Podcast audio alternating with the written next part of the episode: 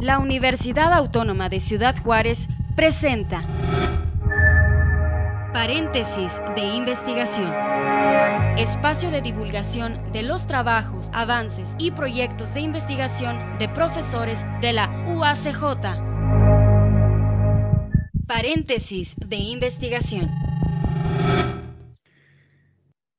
Bienvenidas y bienvenidos. Gracias por acompañarnos en este espacio de comunicación universitaria a través de UACJ Radio. Mi nombre es Gustavo Cabullo Madrid y estaré durante los próximos minutos con usted en este programa de paréntesis de investigación, una producción de la Universidad Autónoma de Ciudad Juárez. En paréntesis de investigación buscamos la cercanía con nuestros profesores e investigadores a fin de conocer de viva voz sus más recientes trabajos personales, colaborativos, aportes para nuestra comunidad fronteriza. En esta ocasión nos acompaña el doctor José Roberto Prieto Díaz. Él es docente del Instituto de Arquitectura, Diseño y Arte aquí en la UACJ. Doctor Roberto Prieto, bienvenido. Hola, ¿qué tal? Buen día, Gustavo. Buen día, gracias por acompañarnos. Le comento que el doctor José Roberto Prieto Díaz cuenta con una licenciatura en diseño gráfico por la UACJ, una licenciatura en maestría en música también por la UACJ, una maestría en procesos creativos en arte y es doctor en diseño. Además es becario por CONACIT. Entre sus líneas de investigación destacan diseño social, educación musical, proyectos sociales, gestión cultural, braille e inclusión. Doctor Roberto Prieto, pues bienvenido de nuevo. Hola, ¿qué tal? Muchas gracias por la invitación, Gustavo. Y un saludo a todos los que nos escuchan y nos ven por la UACJ TV. Muchas gracias. ¿A qué edad, Roberto, te inclinaste por la música y qué te llevó a ella?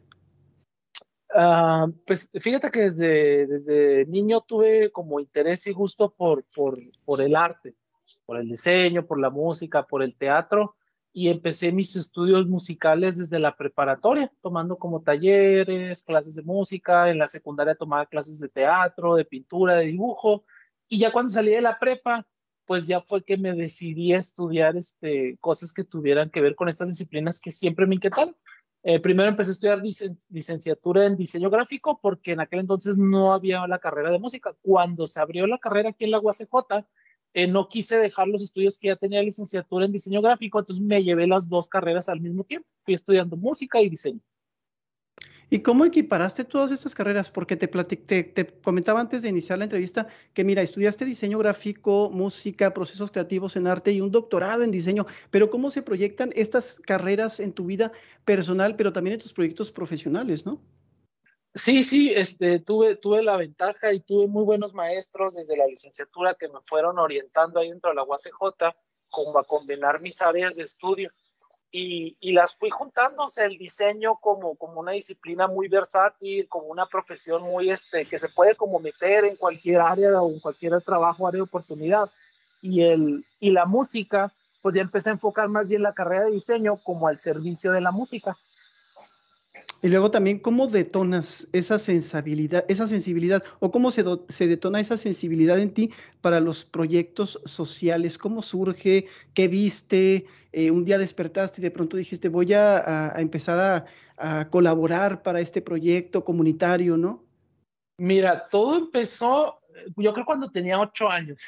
Mi mamá me llevó a ver una obra de teatro para ciegos y yo me acuerdo muy, muy bien de la obra de teatro a los ocho años, la fui a ver ahí en el, en el SEMA, lo que es la antigua presidencia, el Centro Municipal de las Artes, y ya después me di cuenta que era una obra que venía de Puebla, se llama La Casa de los Deseos. Entonces mi mamá a los ocho años me llevó a ver esta obra de teatro y desde entonces como que tú, haz de cuenta que te ponen unos antifaces y entras a ver, bueno, escuchar y a sentir una obra de teatro porque había aromas, había texturas en el piso, entonces, desde entonces me acuerdo que a mí me quedó como una inquietud por la discapacidad visual, cómo las personas que no ven perciben el mundo, se comunican, estudian.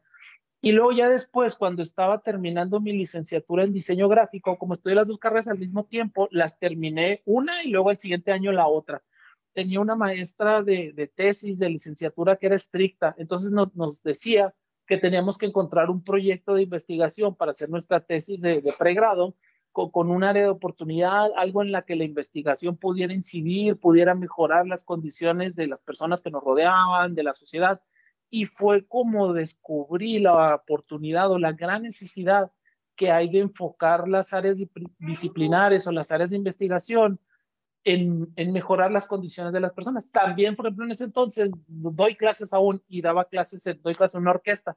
Entonces estaba yo sentado y estaba escuchando el concierto de la orquesta y había un grupo de niños que estaban muy emocionados con la música y eran este, un grupo de niños ciegos. Entonces fue cuando se me ocurrió cómo los niños ciegos aprenden a, leer y a escribir música y fue que me empecé a investigar y involucrar como en toda esta, pues por todo este mundo de, de, de, aprendizaje, de diseño, de la enseñanza de la música a las personas con discapacidad, las necesidades, y fue ahí donde, donde encontré este, como la problemática y donde decidí, dije yo a través de mis áreas de estudio, de mi, de mi bueno, en aquel entonces era un proyecto de licenciatura, de la tesis de la licenciatura, voy a ayudar a mejorar esta problemática que encuentro. Y de ahí para acá, pues ya este, terminé la licenciatura y luego conseguí una beca de CONACITA ahí mismo en la universidad para seguir la maestría. Terminé la maestría y los proyectos y, las, y en la investigación, pues siguió dando resultados, siguió dando áreas de oportunidad. Seguí, eh, tuve, seguí teniendo este, pues, pues sí, este, como impacto en la localidad, apoyo, y fue que seguí pues hasta el doctorado, que ya terminé, este, el semestre pasado ya terminé mi doctorado, ya me recibí, y, y, sigue habiendo muchas áreas de oportunidad y muchas oportunidades para la investigación, para aplicar conocimiento, para, para todo esto, para hacer proyectos, para gestionar, y hay unas, y hay un gran, una gran parte de nuestra localidad o de nuestra sociedad requiere de estas investigaciones aplicadas o de estos apoyos. Roberto, mm, nos platicas que desde los ocho años de edad en esta obra de teatro, eh, a ti se, te sensibilizó este momento, pero pasaron muchos años, pasaron varios años, bueno, todavía estás muy joven, pero pasaron varios años para llegar Gracias a la universidad por flores. y por hacer, poder hacer un proyecto, pero durante todo ese tránsito de tu vida conociste a personas con discapacidad visual. ¿O te diste a la no. tarea de conocer personas con discapacidad visual? ¿O cómo las percibías tú? ¿Cómo las veías en la calle?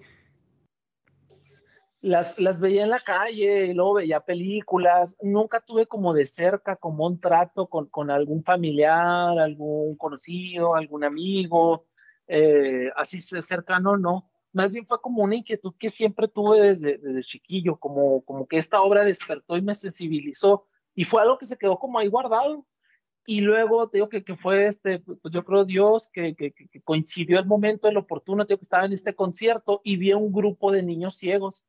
Entonces me ocurrió, dijo, si estos niños están tan contentos, nomás escuchando un concierto de música, eran mis alumnos de la orquesta los que estaban tocando, y este, dije, si estos niños están tan emocionados escuchando nomás la música, pues, ¿qué será enseñarles música? Ya me había yo terminado mi licenciatura en música, ya tenía muchos años dando clases de música en orquestas infantiles y en colegios, y fue como se me ocurrió.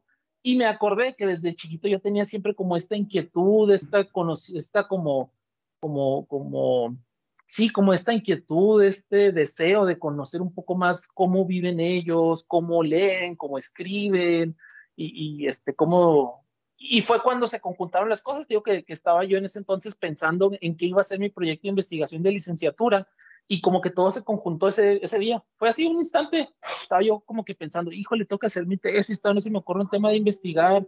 Y ha sido muchísimo, muchísimo trabajo de, desde aquel entonces hasta ahora. Y fue cuando, cuando pues se me ocurrió esto, como, ok, tengo que hacer mi tesis de licenciatura en música, también digo, de diseño, mi tesis de diseño, también soy músico, trabajo dando clases y me llama la atención eso. Entonces dije, o sea, encontré cómo encontrar un área de punto de inflexión entre todas estas disciplinas. Después ya le llevé el tema de, de, tesis a, mi directora de licenciatura de diseño gráfico y me decía, ah, pues está muy interesante. Y ella me fue ayudando, como irme encaminando, a ir este, encontrando como el área de oportunidad, este, y ya pues todo eso fue pues, pues trabajo ya de, de las investigaciones. Roberto, me voy a adelantar bastante con esta sí, pregunta. Sí.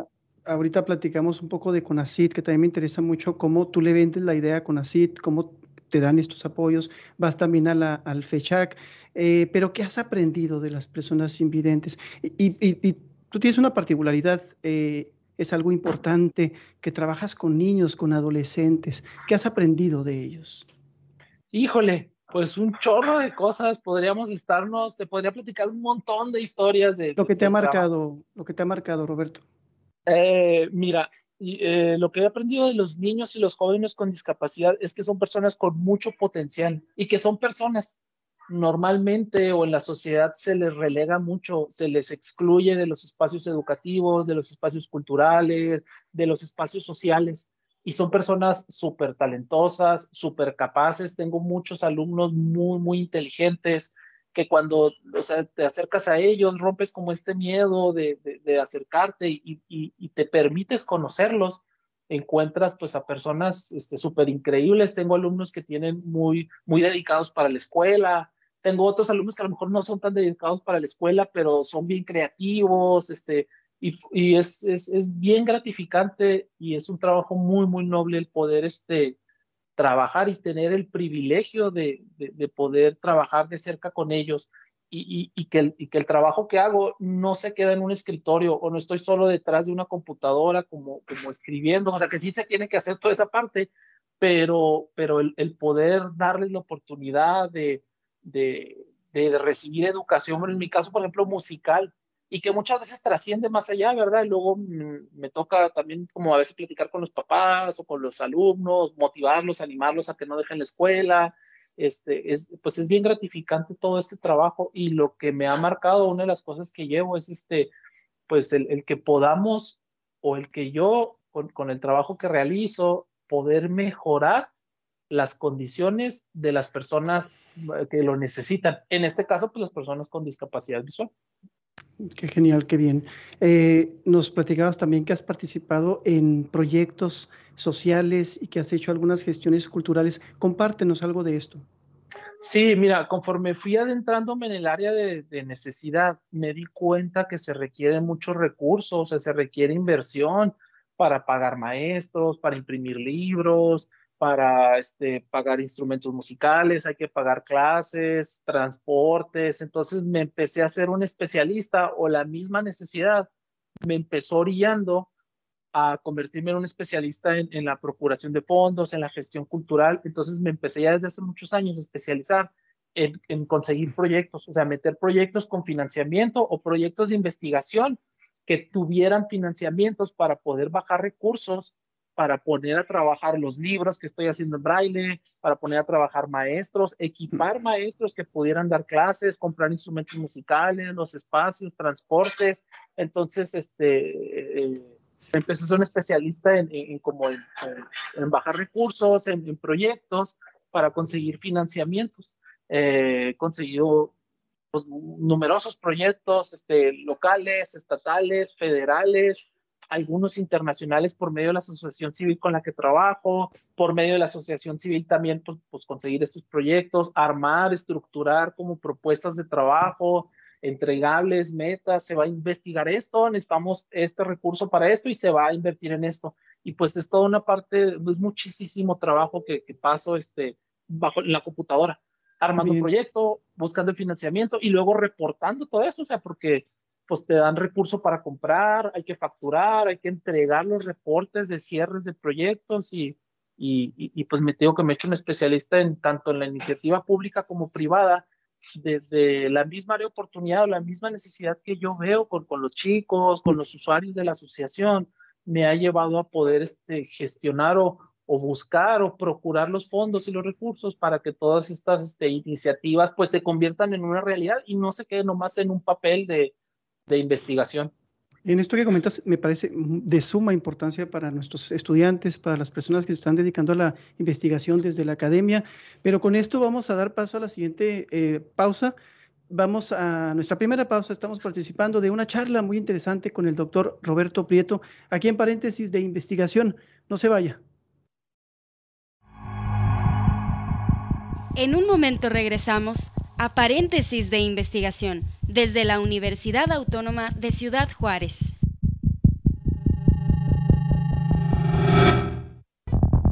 Estás escuchando el espacio de divulgación de los trabajos, avances y proyectos de investigación de profesores de la UACJ. Paréntesis de investigación. Regresamos aquí en paréntesis de investigación, una producción de la Universidad Autónoma de Ciudad Juárez. Estamos charlando con el doctor José Roberto Prieto Díaz. Él es docente del Instituto de Arquitectura, Diseño y Arte, mejor conocido por su acrónimo como el IADA. Le comparto que nuestro invitado tituló sus tesis tanto de maestría como de doctorado, Diseño de materiales inclusivos en braille y modelo de inclusión en la educación superior. Doctor Roberto Prieto, ¿por qué elegiste estos tópicos? Elegí estos temas porque eh, yo creo que es un área que está muy, muy relegada por el gobierno, por, por, por, los investigadores y en general por la sociedad. Tenemos un gran reto como, diría yo, pues como país en México, de hacer iniciativas puntuales y prácticas, iniciativas o investigaciones aplicadas que mejoren la condición de vida de las personas con discapacidad. Eh, en la educación, en el trabajo, en los espacios sociales, en la infraestructura, en la arquitectura. Entonces yo em, em, empecé a orientar con estas áreas de investigación porque ya tengo pues, muchos años trabajando con, este grupo de personas, con las personas con discapacidad visual y veo la gran necesidad que hay. Tenemos un rezago grandísimo si nos comparamos con países de primer mundo como España, como Estados Unidos, en temas de inclusión. Y, yo veo esta necesidad en mi país, en mi estado y en mi ciudad entonces eh, eh, me he abocado a hacer mi trabajo de investigación, de aplicación, de proyectos eh, en esta área de necesidad de oportunidad. Roberto, yo sé que esta, esta pregunta no va en el guion, pero me gustaría mucho que nos compartieras, que nos dieras algunos tips para aquellos que tienen buenos proyectos, así como los tuyos, pero que están batallando para vender esa, pues ese tema, ¿no? Esa temática para bajar recursos, tanto de CONACID, ir con el empresariado aquí en Ciudad Juárez, incluso con políticos, para que ellos adopten tu proyecto y te ayuden económicamente. ¿Cómo hacerle? ¿Cuál es la magia? Ah, pues mira, em, no hay como una receta o una fórmula secreta. Uh, ojalá él hubiera, ¿verdad? Que dijera, mira, te vas por aquí, por aquí, por aquí y, y vas a hacer esto, ¿no? Entonces resolveríamos muchos problemas, pero eh, mira, a mí mi mamá de chiquito me decía que yo era este muy cerco y mis maestros siempre me decían que era aferrado y hasta necio me llegaron a decir, eh, no siempre a la primera eh, o sea, hay resultados, ha sido el trabajo de muchos años y, no solo mío, también trabajo yo con, de cerca con las asociaciones, con equipo de maestros, con ahorita ya con alumnos, y es importante pues para, para, para poder mm, financiar proyectos o llevar como esa idea a la realidad, pues uno el estudio. Mira, yo aprendí mucho estudiando mis dos carreras y luego la maestría y luego el doctorado, entonces todo eso lo fui integrando en mi práctica eh, otra de las cosas que también me ha ayudado es que he procurado ser este, íntegro y honesto con los recursos que se me dan. O sea, se ponen a trabajar en lo que se dan. Si me ha tocado ver compañeros, he trabajado con colaboradores que, que luego, este, pues no son honestos con los recursos. O si se da el dinero, pues te quedas uno para ti y luego, entonces todo eso, pues, pues no es ético. Uh, también, pues, y trabajar, pues yo creo estudiar y trabajar a mí me ayudado mucho, te digo, eh, lo que aprendí en, en, mis posgrados y aplicarlo dentro de, de, por ejemplo, un proyecto bien estructurado, con pies y cabeza. Bueno, ahorita te comparto, por ejemplo, que estoy dando clases en la universidad, imparto la materia de gestión cultural. Entonces trato de enseñarles yo a los alumnos, este, a, cómo estructurar un proyecto con, con idea, con, o sea, con pies y cabeza. También me ha, tomado, me ha tocado tomar diplomados y cursos este, en gestión, y ahorita me toca dar a mí como esa parte de, de la trayectoria. Es mucho también trabajo con, con, tienes que conocer las políticas públicas, tienes que conocer cómo hacer una tabla de presupuestos, cómo hacer una cotización, cosas fiscales, que son cosas que de pronto siento yo que al artista como que le saca la vuelta, como que, ay, no, pues es que yo no estudié economía o yo no estudié este, contaduría, pero pues son cosas o temas que tienes que conocer. Y, y recurso aquí, hay recurso, lo que hay que hacer pues es que hay que buscarlo, ir a tocar puertas, ir a aplicar proyectos. Ahorita te platicaba que, por ejemplo, también me ha tocado meter muchos proyectos, no siempre ganas. O sea, no sé, de cuatro o cinco proyectos que me toca meter, me toca ganar uno o dos no siempre me los dan o a veces me los dan y me los recortan de presupuestos, pero pues sí es un trabajo. Afortunadamente también otra de las cosas es, es que me he acercado yo con, con asociaciones civiles, o sea, trabajar con asociaciones civiles, conocer cómo se hace toda esta parte de procuración de fondos, de gestión cultural, te, te, permite tener otra visión o otro panorama de cómo se pueden buscar los financiamientos. Y siempre, pues como en problemáticas, o sea, en tratar de resolver problemáticas, yo pienso que Ciudad Juárez está lleno de problemas, lleno, lleno de problemas de pronto me toca platicar con estudiantes y les digo, a ver, ¿de qué se te ocurre tu proyecto en la clase de gestión cultural? Y me dicen los chavos, no, pues es que quiero grabar un disco para darme a conocer y que todo el mundo me conozca, porque yo quiero tocar y triunfar en los escenarios. Y les digo, ok, ¿eso de qué ayuda o de qué mejora la sociedad? Y ya se quedan así como que, ah, ah, ah. Entonces, Somos egoístas a veces, Roberto. O, pienso que también la gente a veces está muy ensimismada en sí, o si no, no eres sensible a las problemáticas de lo que te rodea. O sea, cuando sales y ves, oye, pues es que tenemos un gran rezago en educación, tenemos un gran rezago en, programas educativos para niños, o sea, pues cambia como la perspectiva. Tenía otra, otra alumna, por ejemplo, me acuerdo mucho de una alumna que le daba clase de gestión cultural y me decía, pues es que yo sé dar clases de música y me gusta dar clases de música y le decía, ok, ¿y qué podemos hacer con eso para que mejores la condición de los espacios que te rodean? Y me decía ella, por ejemplo, le platicaba yo, pues hay muchos, y ella me decía, la violencia dejó a muchos niños huérfanos. Ah, ok, y luego, y la me decía, pues, pues, ¿qué tal si damos clases de música en orfanatos o en casas hogares? O, por ejemplo, para migrantes. También tenía una amiga que trabajaba mucho con ella en la, en la Secretaría de Cultura de Gobierno del Estado y me decía, por ejemplo, también eso, o sea, Ciudad Juárez eh, tiene muchísimos migrantes, hay muchos niños migrantes y, nadie está atendiendo como, bueno, en la parte de música me decía, e, esta área de oportunidad. Entonces son, pues sí, te digo, este, me, para ir medio, medio, concluyendo la pregunta, eh, yo, yo pienso que hay que ser sensible a las problemáticas que nos rodean y enfocar el conocimiento y la investigación en cosas prácticas, en cosas que mejoran nuestro entorno, que mejoran nuestra sociedad. Y una vez que tienes la idea, que tienes el conocimiento, esa es la mitad del trabajo, porque todavía hay que ir a buscar los recursos para poner en, puesta o en marcha ese modelo, esa idea, o por ejemplo en mi caso que platicamos ahorita, pues el proyecto, y luego después empecé a hacer libros en braille de música, y luego empecé a capacitar a maestros para que usaran esos mismos libros que yo hice con, con la asociación donde están los niños, entonces este ha sido pues un muchísimo trabajo, es un proyecto pues hasta familiar, mi esposa me ha ayudado mucho por muchos años y este, y, ha sido como poco a poco, o sea, nadie, nadie vino a mí a decirme, toma Roberto, aquí está el dinero que necesitas, o sea, nadie, yo lo tengo que ir a buscar. Y luego después de que me lo dan, hay que comprobarlo, o sea, e, e, es mucho trabajo, entonces, pues, eh, pues así es, o sea, hay muchos problemas, recursos sí hay, está la iniciativa pública, la iniciativa privada, hay que acercarse, buscarlo. Mm y también saber cómo estructurar un proyecto, cómo organizar, cómo gestionar, cómo presentar y cómo dar también tus declaraciones, tus informes y, y, pues sí ha sido un trabajo grande que me ha ido brillando como la misma necesidad o la misma oportunidad que yo he visto. Sí, ser muy cuidadosos con los números, nos comentabas también. Actualmente, Roberto, estás eh, trabajando en el proyecto Música desde el Braille con el Centro de Invidentes AC. Platícanos en qué consiste este proyecto. Pues mira, este, afortunadamente ya tenemos, oh, híjole, creo que como siete o más de ocho años con este proyecto.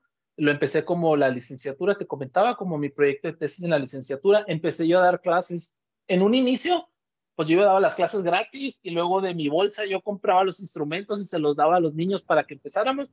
Y la asociación, el Centro de Estudios para Invidentes, Asociación Civil, pues tuvo a bien este, como cobijar esta idea, darme la oportunidad en un inicio de trabajar con ellos, porque recuerdo que cuando recién empecé, fui a otra escuela para ciegos aquí en Juárez y me dijeron, no, aquí no queremos alumnos que vengan a hacer pruebas ni que vengan a experimentar. Yo dije, pues bueno, ni hablar. Imagínate si me hubiera dicho, no, pues no, no se puede. Y lo hubiera ido con mi maestra, no, maestra, sabe que no se puede. Y afortunadamente no me di por vencido y fui a otra asociación, que fue el Centro de Estudios para Invidentes, y les dije, quiero empezar a dar clases a niños ciegos, quiero enseñarles a leer y escribir partituras por medio del braille y yo mismo hago los libros que vayamos a necesitar para dar esas clases. Y, su directora, la, la, maestra Mary Hefter, este, tuvo bien pues confiar, ¿verdad? Ah, pues está bien, mira, aquí tenemos muchachos ciegos, si quieres venir a dar clases, y sé, eso yo creo como siete, ocho años más o menos, y de, de aquel entonces para acá, pues ha sido trabajo. El Centro de Estudios para Invidentes ha cobijado el programa, le ha gustado este proyecto, entonces ya el centro se ha encargado de buscar los financiamientos o esta propuesta práctica opera dentro del centro. A la fecha tenemos 24 alumnos entre niños y jóvenes con discapacidad visual, la mayoría de escasos recursos que se les ofertan clases de música y musicografía de manera gratuita. Ahí en la asociación les damos los instrumentos, les damos los libros, los materiales y los maestros les dan sus clases. Tengo el privilegio de coordinar un equipo de maestros que, que estamos trabajando en la asociación con los chicos. Unos son niños, el más pequeñito tiene como, como cinco años y el más grande ya va para los 22, 23 años. Entonces tengo la fortuna de pues, estar produciendo los materiales que vamos necesitando, estar gestionando los recursos para, para pagar las clases, para comprar los instrumentos y dárselos de manera gratuita a los beneficiarios del programa. Y, y lo, lo, te digo, este, el, el, programa o el proyecto está dentro del Centro de Estudios para Invidentes Asociación Civil. De esta asociación, Roberto, ¿hay un antes y después de haber tú llegado con este proyecto? ¿Cómo has eh, sentido este cambio? ¿Cómo has percibido este cambio?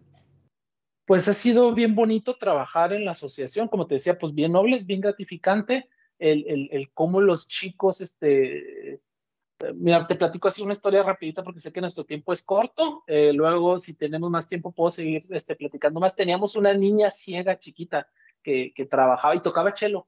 Y, y luego un día se cuenta que llegó su mamá con la niña y luego la mamá, la niña venía bien contenta, particularmente contenta. Y le dije, ¿qué pasó? ¿Por qué vienes tan alegre? Y me decía, es que puedo hacer algo yo sola que no necesito que me ayuden y que mi mamá no puede hacer. Y luego ya me quedé así, ah, pues qué onda. Y le pregunté a la mamá y me decía, es que traté de agarrar el chelo, profe, me decía, traté de tocar el chelo en la casa y si no pude, porque pues está complicado, hay que poner los dedos y el arco y todo eso. Entonces la niña ya tenía tiempo en clases, entonces imagínate la autoestima y el valor que le dio a esa niña, el saber que ella podía hacer algo de lo que no necesitaba ayuda y que ella sí podía y que su familia no podían. Entonces, como todo este valor intrínseco que tiene la educación, que tiene la disciplina y el estudio, o sea, pues esta niña eh, hizo yo creo toda la diferencia en su autoestima, entonces ella le encantaba en las clases, siempre llegaba contenta. Y luego en la asociación además les enseñan a leer y escribir braille, le, dan clases de orientación y movilidad, entonces el programa de música vino a enriquecer o la propuesta del proyecto que, que hice vino a enriquecer o a cobijarse dentro de las áreas que, que da la asociación. Y pues les brindan más herramientas a las personas con discapacidad de manera accesible. O sea, ellos pueden aprender música por medio del braille, por ejemplo, que son cosas que, en algunas otras propuestas o programas pues, pues no hay, o es difícil, es caro, es complicado. Entonces el programa viene a enriquecer la oferta que el Centro de Estudios para Invidentes ofrece a las personas con discapacidad de la localidad.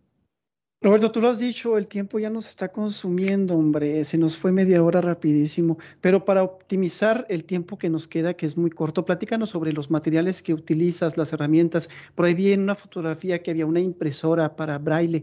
¿Cómo consigues esto? ¿Es muy costoso? ¿Con cuánto equipo contamos para que tú desarrolles a plenitud tu labor, tu bonita labor en esta asociación civil?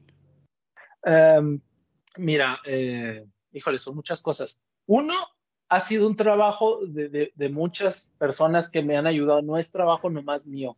Tengo detrás de mí eh, a la asociación que me respalda, el equipo de maestros con el que trabajo, los papás de los niños. Entonces es trabajo de, de muchas personas. Si, si, no tuviera como el apoyo de todos estos elementos, difícilmente podría hacer las cosas yo solo. Eh, tenemos una impresora braille en el Centro de Estudios para Invidentes. Fue un, un proyecto que metimos a Fondo Unido.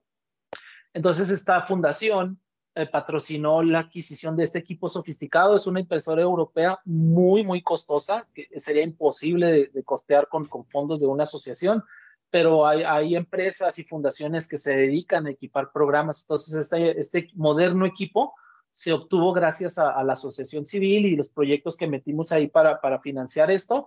Y me ha tocado a mí, pues, ponerla a trabajar hemos hecho libros ahí para los niños ciegos y yo me encargo de hacer materiales impresos con esta impresora. Me ha tocado hacer libros de musicografía, ya he hecho libros de piano, libros de violín.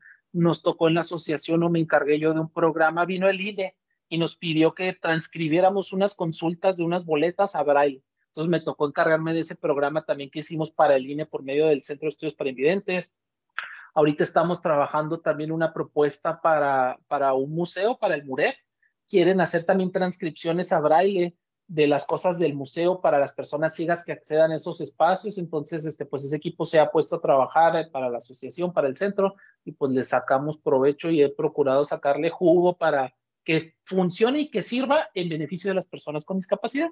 Eh, digo, pues todo este apoyo me permite a mí poder este, tener un centro o una institución que me respalda sin ánimo de lucro, como es el CEIAC, y permite que pues podamos seguir avanzando.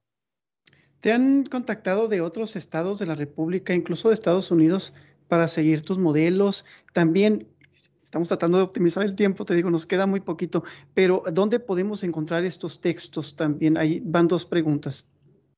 Eh, sí, sí me han contactado muy seguido, me han contactado de Puebla, de la Ciudad de México, eh, estatal.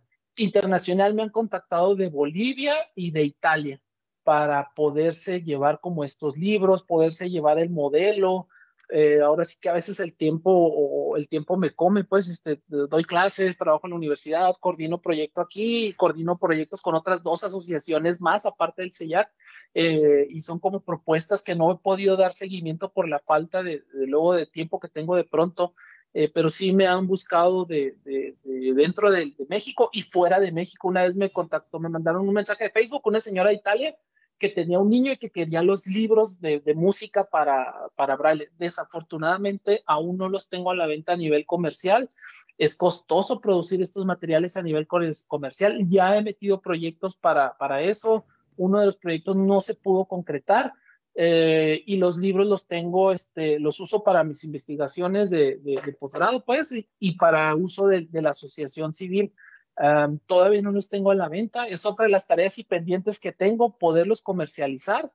Te digo que ya habíamos estado trabajando un proyecto con gobierno del estado para hacer esto, no se pudo llevar. Espero yo que, pues, no desanimarme y seguir buscando recursos para poder beneficiar a más personas. Muy bien. Doctor Roberto Prieto, pues hemos llegado a la recta final de esta entrevista, pero así rapidísimo, ¿con qué te despides? ¿Algún mensaje para quien nos esté escuchando? Ahorita comentabas algo muy bonito, ¿no? ¿Por qué interesante interesarnos en este tema, en la discapacidad visual?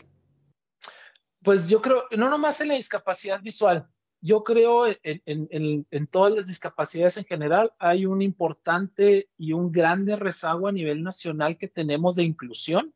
Las personas con discapacidad son parte de nuestra sociedad y, el hecho de que tú o yo no tengamos una discapacidad no nos exenta de que a lo mejor más adelante la vayamos a adquirir, un accidente o alguna enfermedad.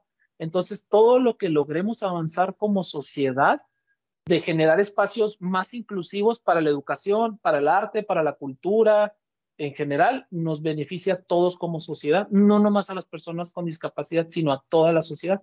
Entonces, pues algo que me gustaría, con lo que me gustaría cerrar es este, pues que hay una gran necesidad, que, pues es un espacio este universitario, que los alumnos, los profesores investigadores que nos ven, este, pues animarlos a, que hay una, un, gran rezago educativo, social y cultural en las personas con discapacidad, que a través de la investigación, de la, de la investigación aplicada, de la investigación práctica, se puedan mejorar las condiciones para las personas más vulnerables. Que los proyectos no se queden en papel, Roberto, Sí, es doble trabajo, ¿eh? es mucho trabajo. O sea, aparte que tienes que hacer el proyecto en papel, luego andarlo aplicando, buscando, haciendo investigaciones en el campo, e, es, mucho trabajo, pero pues es muy gratificante. Bueno, a mí me, gratifica mucho ver, ver que, que, que, al final del día este, eh, puedo mejorar a lo mejor eh, el, nivel de emocional de un niño, el nivel de, eh, de autoestima o brindarle herramientas que le van a permitir acceder al conocimiento o acceder a la educación y es el objetivo de todo investigador. Pues los invitamos a que vean la repetición de esta entrevista en las redes sociales de UACJ Radio. Estamos en Facebook, Instagram, YouTube, Spotify. Agradecemos su participación en paréntesis de investigación al doctor José Roberto Prieto Díaz. Amigos, amigas, gracias por habernos acompañado en una emisión más de comunicación universitaria a través de UACJ Radio. Se despide su amigo Gustavo Cabullo Madrid. Hasta la próxima. Paréntesis de investigación. Se realiza gracias al apoyo de la Coordinación General de Investigación y Posgrado de la UACJ. Paréntesis de investigación. Esta es una producción de la Dirección General de Comunicación Universitaria de la Universidad Autónoma de Ciudad Juárez.